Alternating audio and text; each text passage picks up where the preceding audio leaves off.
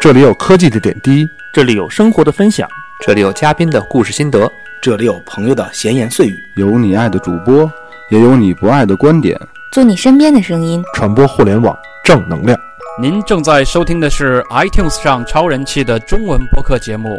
《有的聊》。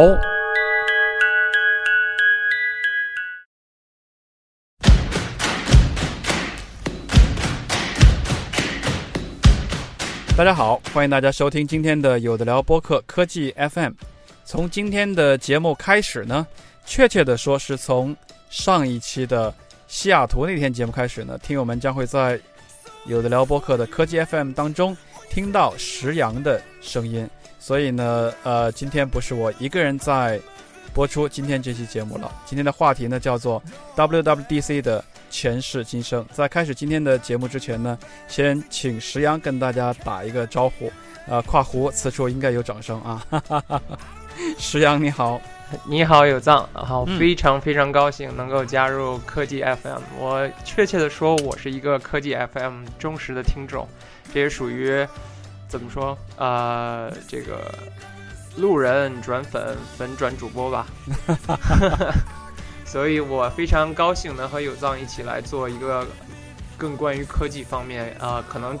不同于以往的科技 FM，可能更 hardcore 一些。然后我们会，我觉得我们会聊一些更多的呃硅谷啊，美国对于科技一些前沿的东西的看法，然后发表一下自己的意见。所以我也非常非常的高兴能够和这么多有的聊听众一起来做这个节目。所以也希望。呃，我们有更多的有的聊的听众来支持我们。嗯哼，所以刚才大家听到的声音呢，是此刻正在西雅图家中跟在温哥华家中，我们俩连线，Skype 连线来制作这一期节目的石阳那边的声音。其实石阳来主持科技 FM 呢，是有几个好处了。第一个，听众呢会知道说，啊，石阳其实是在啊 FB 这个网站工作，那大家可以听听看他那个角度的。对于科技 FM 里边一些内容的呃观点和看法，另外呢，还有一点对我来说非常大的好处是在于，呃，我终于找到一个没有时差的人 可以跟我来录制 有的聊播客了，怪不容易的。呃，再有一个很重要，也是说上次去西雅图，哎，跟石阳第一次见面呢，大家聊得也非常高兴，正好也聊到说，哎，不妨一起在播客里边做一些有意思的内容，呃，所以呢，我觉得呃，石阳咱俩就闲话不多讲了。可以进入今天节目的主要内容了哈。好，好啊，今天的节目呢叫做 WWDC 的前世今生，所以呃，石阳是有一个规划了。今天你大概会去，我们一起跟听众聊哪些内容呢？呃，我想呃，这期节目我想和大家来回顾一下。其实我觉得大家对 WWDC 有一个很呃笼统的看法，或者说。对于我们国内的听众来讲，或者说果粉来讲，他们很大情况下是从 iPhone 以后才真的了解 WWDC，而且可能有一些人会觉得 WWDC 就是所有的苹果的发布会全都是 WWDC，但其实 WWDC 并不是啊，苹果每一次活动它都叫 WWDC，它只是一个它自己的 conference，所以我们一一会儿也可以详细的介绍一下。我们也呃，另一方面，我想和大伙回顾一下，就是整个呃苹果这么多年，从苹果开始一直到今天，嗯，每一届 WWDC 发生的一些有趣的事情，还有它的一些呃主要的流程，还有一些它发布的重要的产品。所以在呃，我想和有藏也也和我们的听众一起来回顾一下这些内容。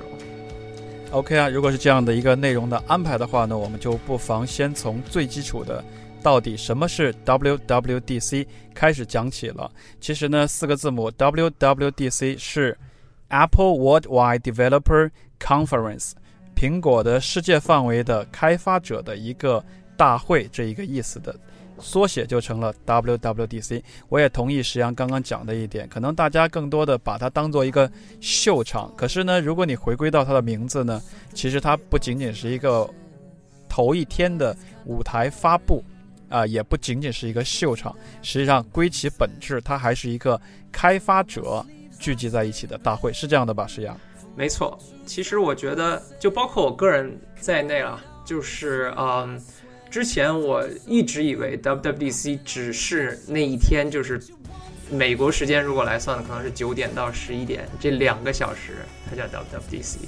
但其实它是一个总长大概有五天左右，就是整个是一周嘛。它的这个它会包括不同的，比如说一些啊，当然最主要的是它那个第一天的演讲，然后之后它其实会分很多不同内容进行一些很呃。Technical oriented 就是面向科技的一些，呃，一些 lab，还有一些呃 session，它可以让就是说呃一些苹果的开发者和苹果的工程师进行一些互动，然后也，呃，苹果也会展示一些他们最新的内容，包括比如说，呃，新的 iOS 的呃这个更新，它里边新的一些 feature，一些新的 SDK。这些用法，所以开发者有他们自己的问题，也可以向这些工程师去提问。然后他们也设定了一些 lab，他们可以亲自去尝试这些新的功能，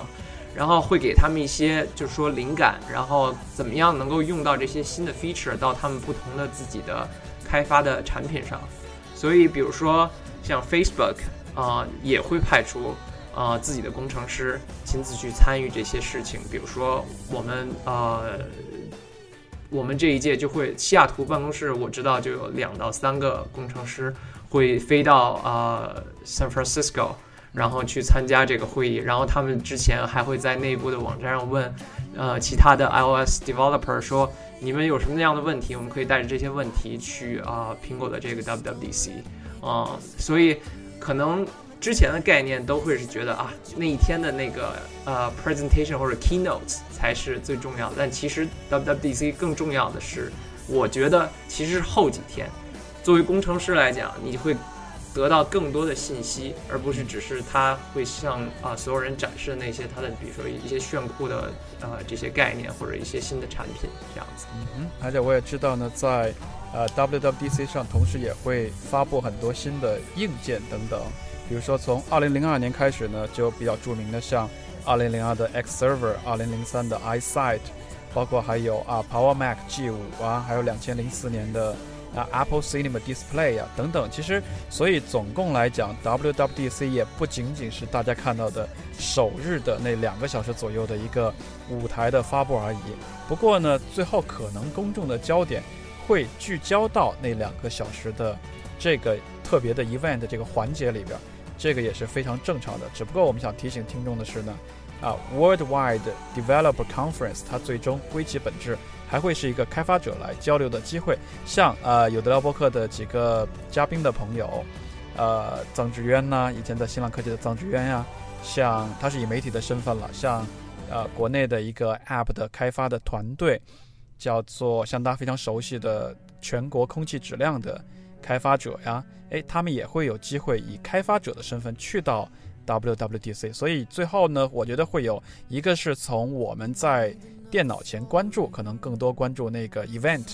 这是你看到的 WWDC，但实际上开发者可能在 WWDC 上不仅仅是这两个小时，他仍然会在别的环节，也许能答惑，也许能解疑，也许能获得帮助，或者是找到合作伙伴，这都是不一定的事情哈。没错，没错。就是说，呃，也真的，我也听说过有在 WWDC 上，比如说啊，互相交换名片，然后互相介绍对方在做什么，然后互相在 recruiting 一些呃 developer，或者是啊，比如说潜在的合作伙伴。永藏这点说的非常对。但是我觉得，除了在我们在介绍 WWDC 之前，我觉得我们先应该，呃，我觉得很多很多用户，呃。不太分得清，就是其实苹果不仅有 WWDC 这一个平台，就是它主有很多 special events，所以它其实呃广义上来讲，苹果有三个最著名的呃 conference 也好，或者叫 expo 也好，就是类似于比如说博览会的这种性质。是哪三个呢？对，其实分别是呢，就是 WWDC 这是第一个，然后还有一个最著名就是 Mac World。嗯，在 MacWorld 上面，我想最著名的一次演讲，我个人认为就是第一款 iPhone，其实就是在 MacWorld 上面，Steve Jobs 去呃发布的。然后还有一个就是啊 Apple Xbox，嗯，所以分别来讲，WWDC 我们刚才已经有一个简简单的概述了。所以，呃，其实 MacWorld 其实它是一本杂志，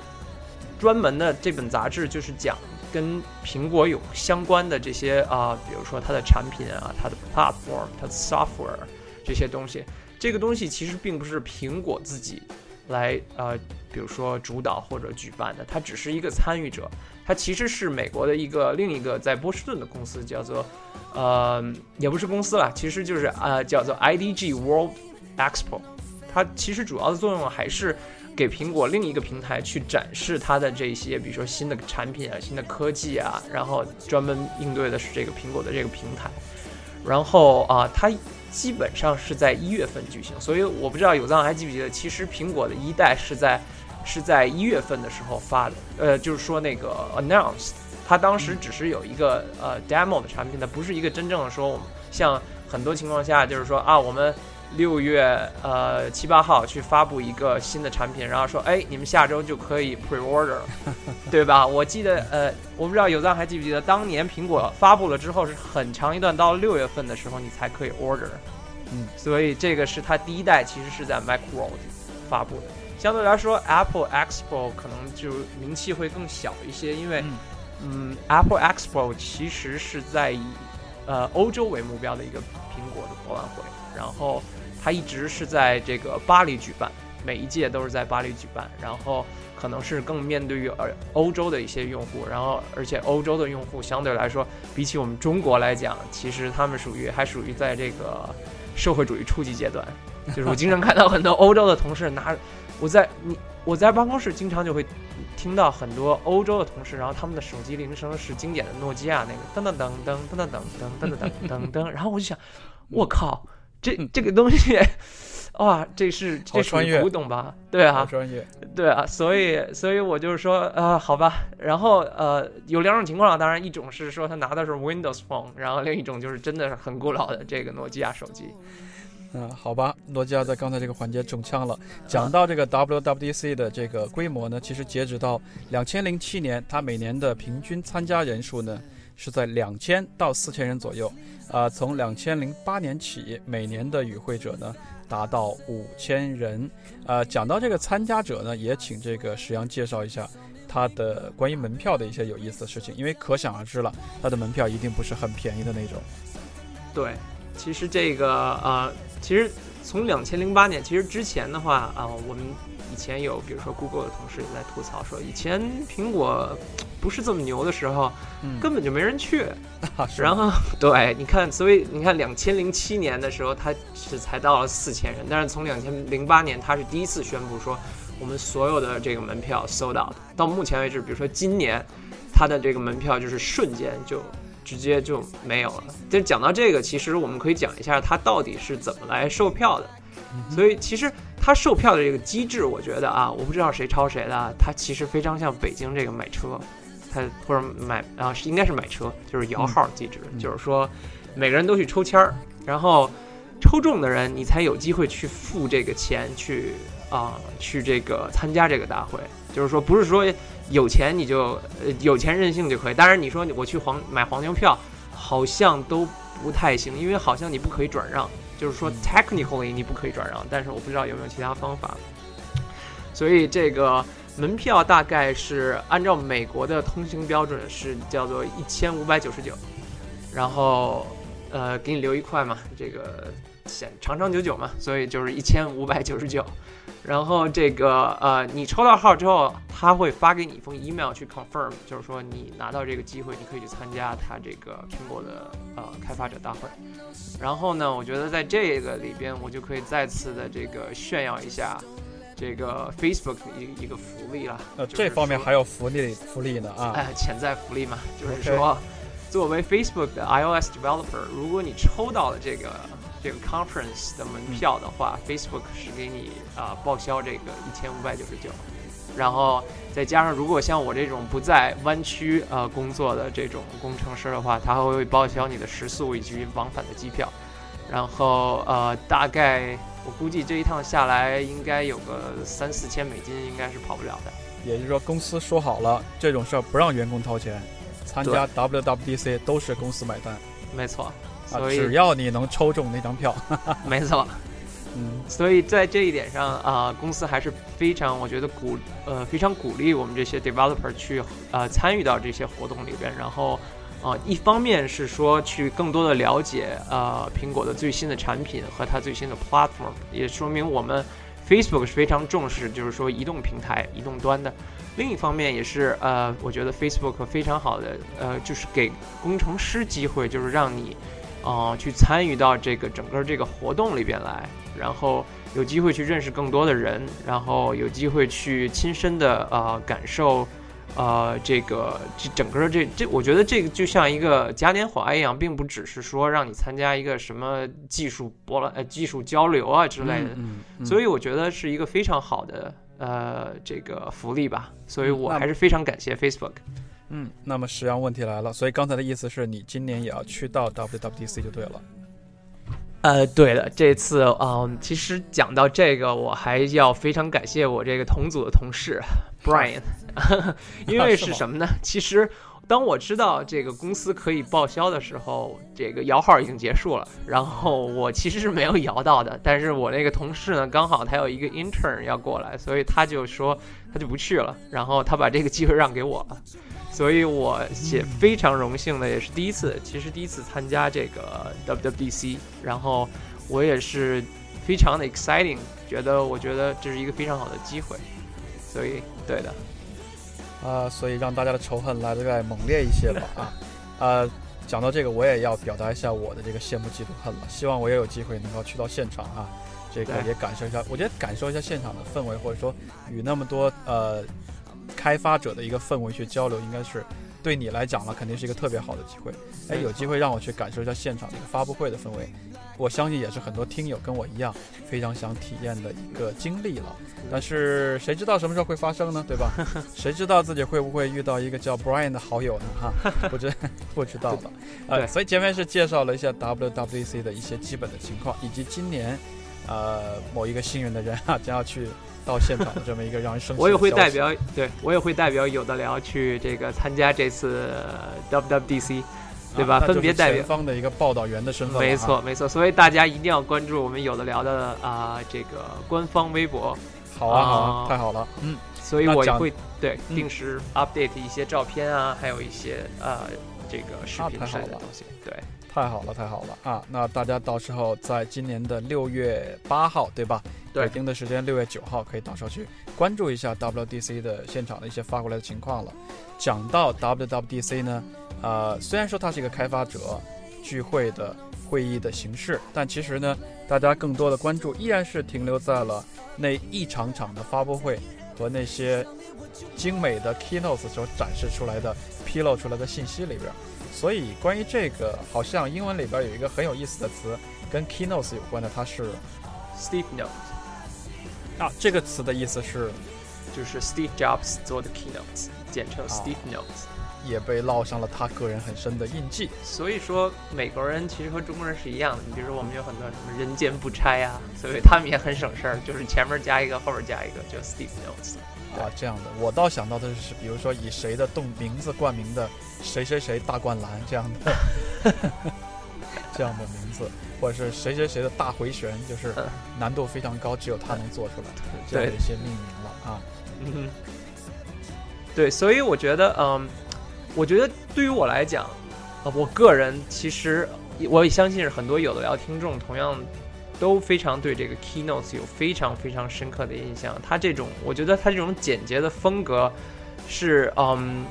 可以说是行业标杆了。我觉得，我觉得不管是从现在，呃。Apple 一直秉承，即便乔布斯现在已经去世了，但是他还是秉承了这种简洁的风格，甚至说很多其他的创业公司在美国，甚至我觉得可能在中国的大小的互联网企业，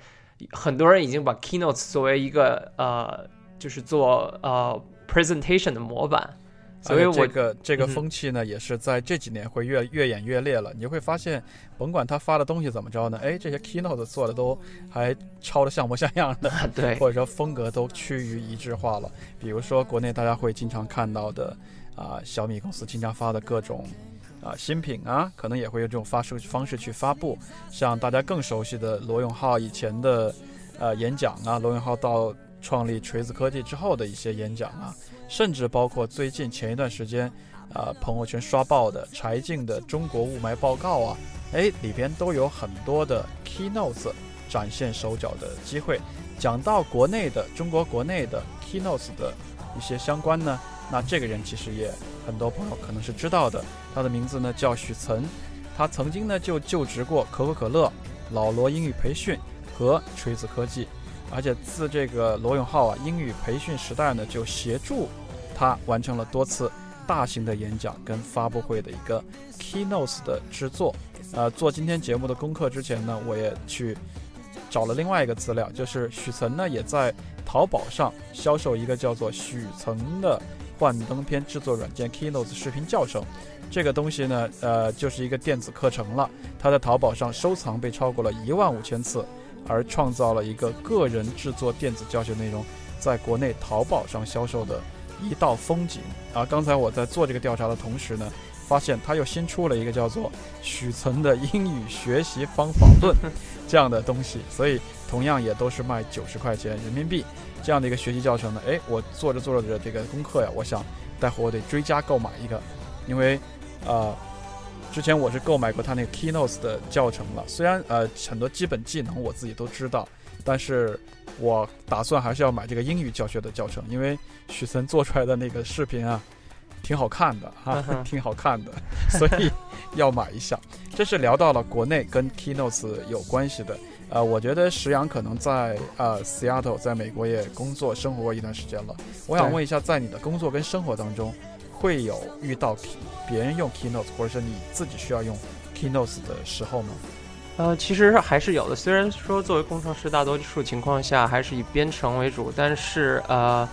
也会经常遇到，比如说要做一些 presentation 的时候，所以这个时候就会有几派了。当然就是说，比如说硬核派，就是说什么都不用，他就是呃，我不知道你知不知道，或者听众有没有用过叫 Latex。就是说，它纯是编程，就是说，就就像写程序一样。然后你写出程序，然后你 compile 出来之后，它是整个的一个 PDF 文件。然后呢，它用那个去做 presentation，这是一种。这个，呃，我当年在呃帮我老婆大学她毕业的时候写这个论文的时候，我是帮她用这个 latex，呃，搞得我是头昏眼花，简直就是重新学了一门这个 programming language，然后。但是那个东西确实很好用，是因为它的很多，它的很，它它很自由化，就是你你会用了之后，你就会发现它其实比这个任何的这种就是所看、所写即所看还是所看即所写，我不知道中文怎么说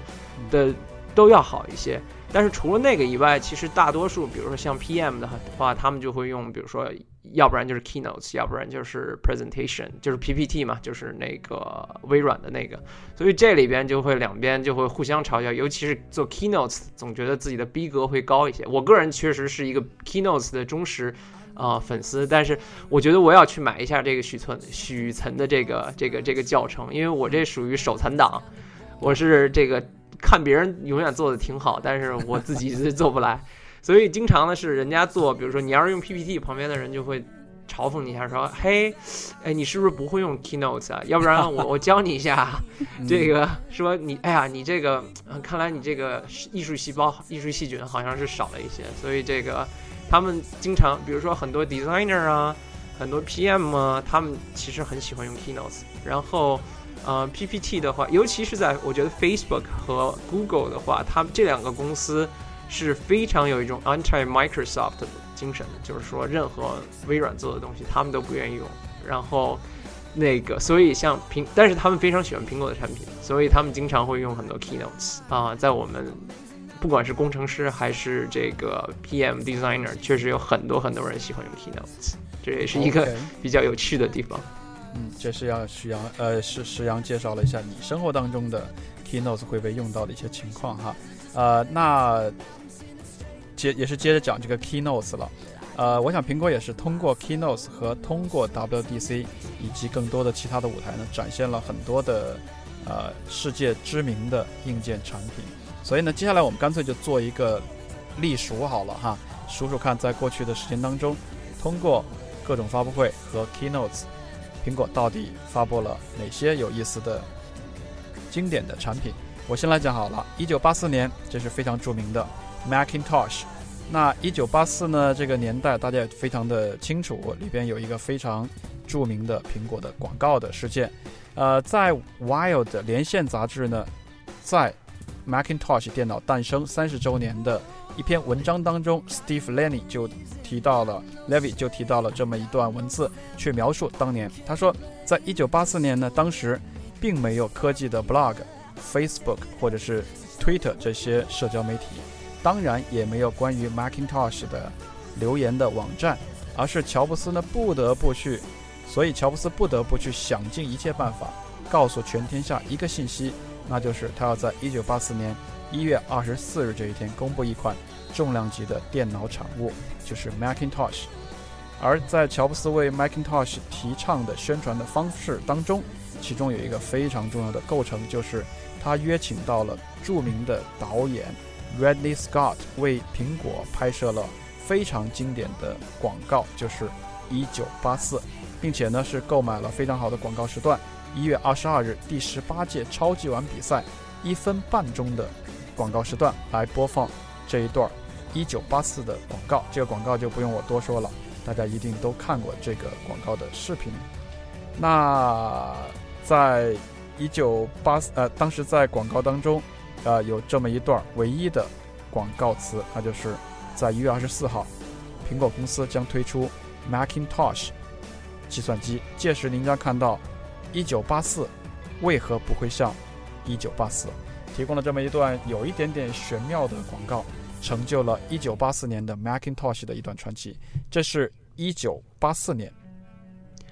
对。在那个，我觉得有藏刚才提到一九八四，我觉得呃里边有一个我想和大家说一下，就是如果不知道美国文化的话，你不知道超级碗对于美国人的重要性是什么，基本就等同于春晚。嗯，就是说在这个上面一分半的广告，我不知道一九八四年是什么时候那阵儿，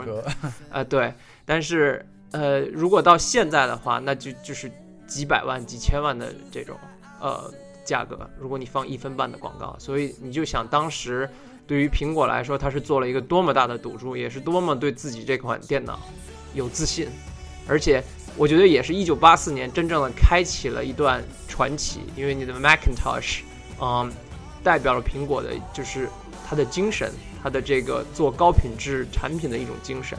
然后说到这点，其实我觉得，呃，后来大伙儿其实呃也都知道。呃，Steve Jobs 其实是有一段时间他离开了啊苹果公司，是因为他和这个 scolly 当年他自己 hire 了一个 CEO，然后最后把他开掉了。然后，但是我觉得也是因为这一段时间他离开了苹果，去做了一些其他的东西。当他一九九七年再回来的时候，大概十一年后，他再次回到苹果的时候，他带了他自己当时创业的公司叫做 Next。然后 Next 当时是所谓被苹果收购，然后 Steve Jobs 回来去做呃 CEO。然后呃几个有趣的事件，第一个我就是想说，其实想重点提一下 Next。可能很多就是说苹果粉就是不做科技或者不做这个码农的这个这些呃呃听众来讲，你可能并不知道 Next。对于苹果的作用，但其实 Next 啊，它全名叫 Next Step，就是后一步或者说下一代。它其实这个公司，它当初创立的时候，里边很多很多的技术，最后一直被沿用到至今，在 Mac OS 和 iOS，它作为它的核心，以及它的目前啊两个并行的重要的呃编程语言啊之一叫做 Objective C 里边，你可以看到大量的。以 NS 开头的代码，那个就是当年他在 Next Step 里面做的这些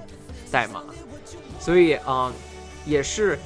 从1997年开始，Steve Jobs 回归苹果，可以说 Steve Jobs 把苹果带到了另一个高度，变成了另一个传奇。然后第二点，我想其实说了一下，就是当年 Steve Jobs 回到苹果的时候，他呃。做出了一个非常惊人的举动，也可以在，我估计在现在很多，比如说小一点的果粉来讲是不可想象的举动，就是他接受了微软的赞助，然后把把这个微软最新的 Office 也带到了 Macintosh 上面。因为当时其实微软还是一个呃更多面向于 software 一个公司，他们想把自己的 software 卖到所有的电脑上。当时主流的电脑有 Macintosh，还有一个就是呃 IBM 的兼容机，啊、另一个就是说，今天我们用到的 Safari，当年 Macintosh 是没有浏览器的，所以他把 IE 作为他自己的 default 浏览器，所以你就可以想象当年 IE 是多么的一统天下，就是百分之九十九的电脑可能都是要把 IE 作为 default 浏览器的。所以说到这一点，其实我也觉得是一个很有趣的事件，就是很多人都认为苹果和微软是一个势不两立、势同水火的两个公司，但是其实他们的因缘，就是因缘际会是非常非常的，呃，怎么说呢？纠缠在一起的，而并不是就是说 by default 两边就啊、呃，你知道干的，呃，有你没我的那种感觉。而且我想，其实推荐一个，如果呃我们的听众对这这一段历史感兴趣的话，嗯，有一个呃美国的电影，呃类似于纪录片的电影，叫做《Pirates of Silicon Valley》，呃，叫硅谷的海盗，对，嗯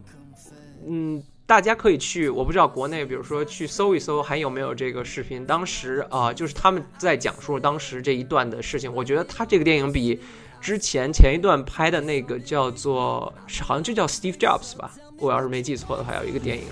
我觉得比那个电影拍的要好得多得多。不论是从里边的选人，嗯，还是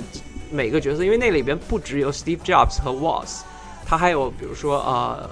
呃 Bill Gates。Paul Allen，还有我觉得我最喜欢里边那个演员是演那个 Steve Ballmer 的那个人，他就明显很年轻，然后把 Steve Ballmer 演的特别特别的傻，然后那个也是年轻的时候就已经秃头了。然后我建议，所以如果没看过的，真的我觉得可以去看一下这个这这一部电影，其实非常非常有趣。所以我觉得我们对讲了太多了，一九九七年，因为一九九七年确实是一个对于苹果、对于所有果粉非常重要的日子。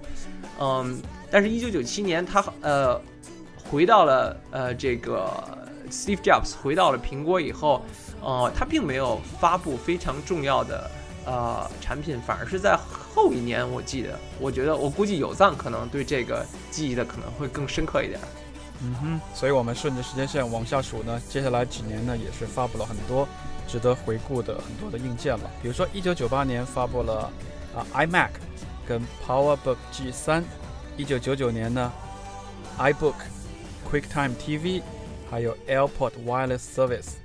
啊，两千年呢 Mac OS Ten 与大家见面了。两千零一年呢，啊非常不得了的 iPod 和 iBook G 三啊等等，所以讲到 iPod 这个这个石阳，你会有什么特别想说的吗？我觉得 iPod 可能是，我觉得在当时那个环境、那个背景下，我觉得 iPod 就是现在的 iPhone，就是大概前第一代 iPhone 的感觉，就是它重新啊、颠覆了整个这个音乐行业。当时我记得很清楚的一句话，就是很多人说 iPod 将 kill music industry，结果现在的其实它不是 kill music industry，它其实是 save the music industry。因为后来我们都知道，当年那个阶段就是 iPod 其实并行了几个呃对手，包括的是呃 disk，就是所谓的 CD 机，呃那个时候我记得很贵很贵，呃还有就是呃呃一些 MP 三啊、比如说有三星的啊，还有呃像。当时我记得 Sony 它推过一款叫做 MD，当时其实是对对对，是和 iPad 呃去竞争的。但是它那个我记得非常不方便的是，嗯、就是说你要自己先把东西录到你的 mini disk，我也有一个那个，然后你录完了之后，你再把那个东西放到你的那个 MD 里边再去播放，它的用户体验其实并不是很好。然后对于我来讲，我其实 iPad 刚出来的时候，那个时候我可能还在上高中、初中的样子，前后。我是没有钱去买，但是我有土豪同学嘛，然后这个我就去看，哇，当时真的是颠覆三观啊！就你就觉得，哇，这个东西好，呃，为什么什么按键都没有？我记得就是它只是一个，好像一代的时候就和和 iPhone 其实很像，就是一个 Home 键，类似于 Home 键的东西，然后一个一个我不知道那个东西学名叫什么，但是一个圈圈上面，然后你就可以滑动它，然后去操控。我觉得当时当时的那个那个那个体验，虽然我那个时候还没有所谓的什么用户体验啊，还有这些一系列各种互联网名词，但是给我的直观感受就是，实在真的是太好用了，然后也实在真的是太漂亮了。就是其他的任何一个产品，我觉得真的在美学上无法达到 iPad 这个这个这个级别，而且我觉得就是。很多人认为，就是说，很多人认为，哇，为什么苹果公司能够造出，比如说 iPhone 这种东西？我觉得并不只是说一个 iPhone，我们要看它的历史。两千零一年的时候，它已经能造出 iPad 这种具有划时代意义的东西，就说明他对这种美的追求，还有对这种用户简洁操作的追求，是融入在整个 Steve Jobs 和苹果公司的 DNA 里边，所以他们能够不断的推出。更新的产品，包括以后的很多其他产品，我们一会儿会提到的。所以，我也我也想问问有藏，当时你对 iPad 这个这个东西，那个时候你有什么想法？或者我当时应该是我的这个听音乐的观念还被 MP3 被洗脑，因为那个时候在国内 MP3 也是一个很容易就很铺天盖地的一个听音乐的方式。呃，然后呢，呃。我是被 Apple Shuffle 给给吓到了，就是一个很神经病的产品，比所有的 MP3 都贵到爆，都贵到要死。我记得没错的话，当时一个就白色的第一代 Apple Shuffle，也连液晶屏都没有。拜托，当时国产的 MP3 两三百块钱就有液晶屏了，而且有各种华丽的中文歌词显示，有没有？对对对，什么都没有，你神经病吗？卖九百多块钱，然后还居然要在电脑上装一个软件才能把歌曲。弄过去，而且这么一个神经病的东西，唯一提供的功能就是能够把歌曲 shuffle 之后随机播放，就 random 播放，就有什么卖点？拜托，卖这么贵，所以真的是被被吓到，觉得这不是这不有病吗？这样一个产品。但是呃，iPod 确实是呃往后的一代一代越做下去，越让人认可它的价值。呃，也因为这个一代一代做下去，它真的把 iPod 这样一个形式、硬件的标准和听歌的方式，真的是洗刷了音乐行业。所有人都会，尤其年轻时尚的一个一个标记的人类的话，都会去以这个东西来作为新一代的听歌的一个方式。所以，虽然直到今天仍有人吐槽说 iTunes 上是 PC 上最不好用的软件，但是你仍然无法阻挡说。iPod 一直到现在，它仍然是现代的人们非常喜爱，并且是用户非常庞大的一个听歌的一个方式，这是非常了不起的一个事情。没错，没错，没错。所以我觉得，呃，我现在还依然能看到岁数相对大一些的人，他还是继续在用 iPod 听歌。就是其实 iPhone 现在能解决所有问题，但是我估计他们可能是年代也比较长，所以他的歌比较多一些，然后他不想占用自己 iPhone 的一些这个资源。但我想给你找个茬跟挑个刺儿嘛，呃，不要忘记在 iPhone 一代的时候就说过，其实 iPhone basically 来讲，它还是一个呃 iPod，所以对，所以那 iPhone 听歌跟那 iPod 听歌，我认为是一样了。没错。OK，我们继续顺着这个年代往后捋哈，还还有很多的产品，我们可能要跟大家介绍一下。对对对。说到了啊两千，我跳着一点讲了，可能会挑选一些说了，比如说到了两千零四年。iPod Mini，到了两千零五年的 Mac Mini，一个桌面的桌面的主机哈，对，iPod Shuffle，iPod Nano，然后到了两千零七年的，哎，我想提一句，两千零五年的时候你可能忘掉了，其实我觉得最重要的一个东西是它从 PowerPC 换到了 Intel。这个其实是一个，我觉得是非常对于我来说是非常有呃怎么说跨跨时代意义的，因为它，呃，呃黑科技一点，就因为它从 PowerPC 换到 Intel processor，所以现在我们很多像我个人就有一台就叫做 Hackintosh，就是说我把呃 Mac 装到自己的 PC 机上，然后。因为你我们都知道，就是说 Mac 本身卖的非常非常贵，然后呢，但是它的这个配置实在是不敢恭维，所以我们经常就是自己组一台可能一千块美金左右的机器，但是它如果对，如果你在苹果买，可能你要四五千的样子，然后我们把 Mac 放到那个上面，所以也感谢他们把这个 PowerPC 上面，然后带到了 Intel processor，对，OK，这是两千零五年对于这个喜欢喜欢玩。苹果跟 PC 的朋友很重要的一个事件哈。对我们还是继续往下来看了。两千零七年，Apple TV、iPhone、iPod Touch 跟 iPod Classic。呃，Apple Classic 我知道听友也有很多话要听要讲了，就到现在也没有再有新的一代更新很多年了，但是依然大家啊会去购买，好好像是去年讲到停产了还是怎么样吧，啊对，所以大家都在疯狂的购买。呃，然后呢，两千零八年呢，非常薄的一台电脑出现了啊，MacBook Air，然后 iPhone 3G 和十三寸的叫做下一代的铝机身的 MacBook 和十五寸的 MacBook Pro 都是在两千零八年。两千零九年呢有 iPhone 3GS，两千一零年呢有 iPad、iPhone 4、iPhone 4，然后 Magic Trackpad 就是一个一个奇怪的鼠标啊，鼠标其实它完全不像鼠标，是一，个平板触摸平板。它其实就是把那个呃 laptop，就是笔记本电脑上面那块东西抠出来，然后单独做了一个东西啊，放旁边了。对，然后给鼠标操作加了很多奇怪的手势方式了。没错，两千一一年呢有 iPad iPad 二代啊、OS Ten Lion，然后 iOS Five、iCloud，然后 iPhone 4S。所以今天节目讲的最多的一个单词只能是 i 这个词了。所以打这之后呢，会有一个时间的分隔线。对，这个这个就属于怎么说？因为大伙都知道，二零一一年 Steve Jobs 因为胰腺癌去世了，所以在二零零一年以后的日子，所有 WWDC 就由啊、呃现在的 CEO Tim Cook 去来完成这些呃 presentation。但是我们其实我也想和有藏在聊这个后 Steve Jobs 时代 WWDC 之前，我也想大概我们我想在啊、呃这个稍微聊一下。Steve Jobs 之前啊、这个在 WWDC 上一些嗯，我觉得闪光时刻吧，可以说是。我觉得呃有几，当然第一点，两千零七年发布 iPhone 的时候，我不知道呃有藏当时你是什么想法？你看到 iPhone 的时候，你有什么想法？你觉得这是一个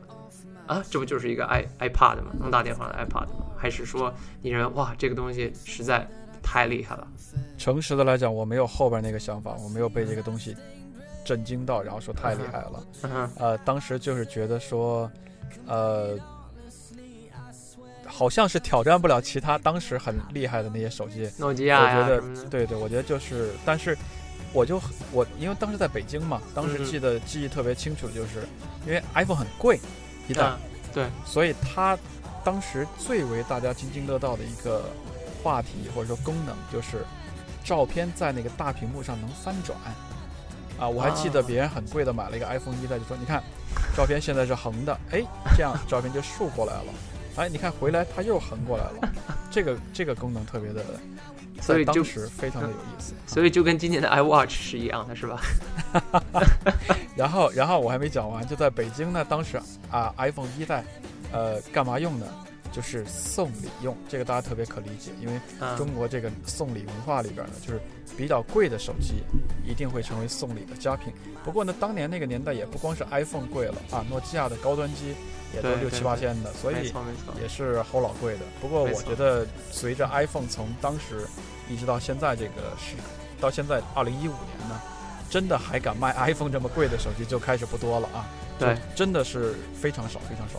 没错。所以其实我和有藏有一个同呃同样的认识，就当年 iPhone 一代出来的时候，我真心觉得啊、我觉得还是诺基亚的，我我记得当时好像是 N 九一，大概就是 N 系列，我觉得还是 N 系列好啊。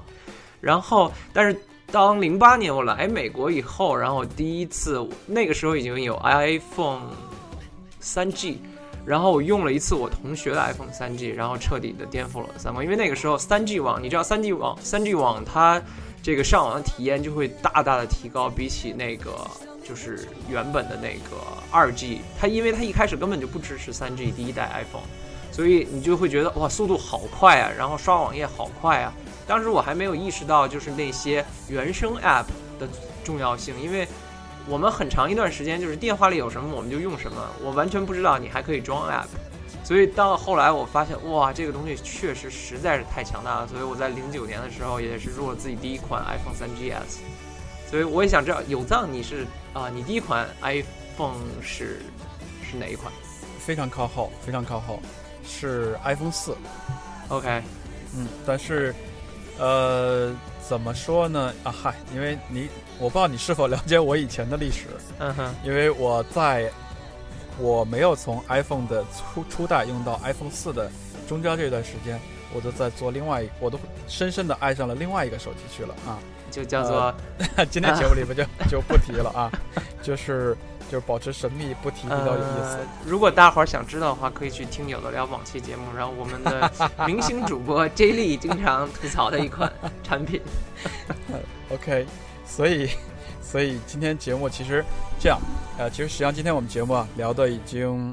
呃是聊 WWDC 的前世今生。对呃，我想干脆分为上半上半期节目跟下半期节目的。OK，, 所以到现在这个时间呢，正好是聊的时间过半了。呃，在结束上半期节目之前呢，呃，我们稍后会放出一段当年 iPhone 一代发布的 WWDC 现场的一段原音重现，作为上半期的节目。呃，在上半期节目之前呢，呃，简单的采访一下石阳了。嗯第一次啊，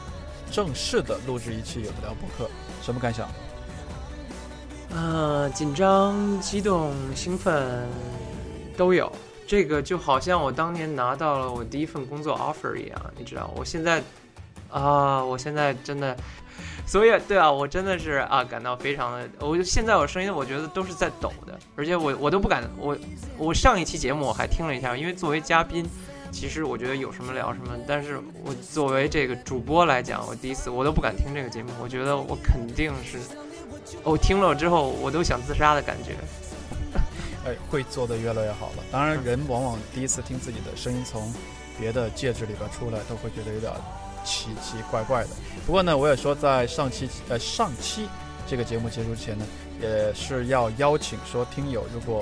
啊、呃、你听完这期节目对我或者对石阳有什么啊、呃、期待、要求或者意见建议，都欢迎你去我和石阳的 Instagram 吧。啊，去留言告诉我们。我的 Instagram 是 y o u z a n g 二零一二，有藏的全拼二零一二。实际上你的是我的是 y s y a n g s h i，就是我的呃中呃我的名字的缩写 y s，然后全拼杨石，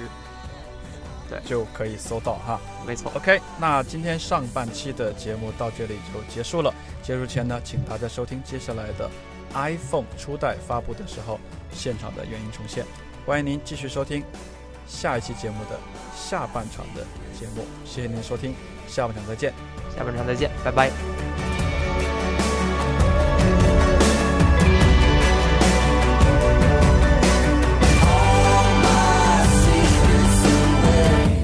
1984,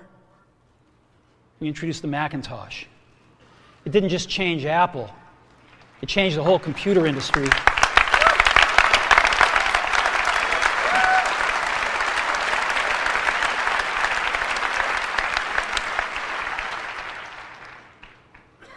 In 2001, we introduced the first iPod. And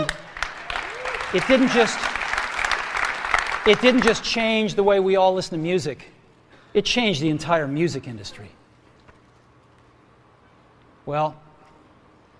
today, we're introducing three revolutionary products of this class.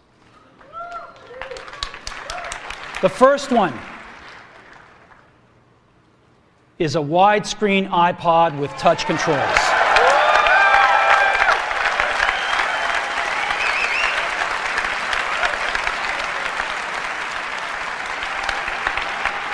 The second is a revolutionary mobile phone.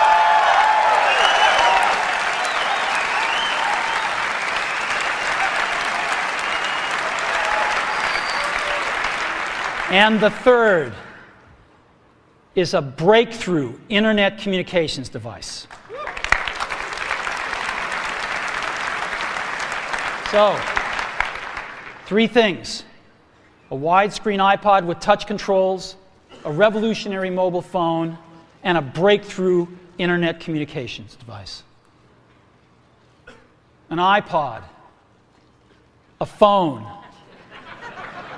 and an internet communicator. an iPod, a phone. Are you getting it? These are not three separate devices. This is one device. And we are calling it iPhone. Today, today Apple is going to reinvent the phone. And here it is.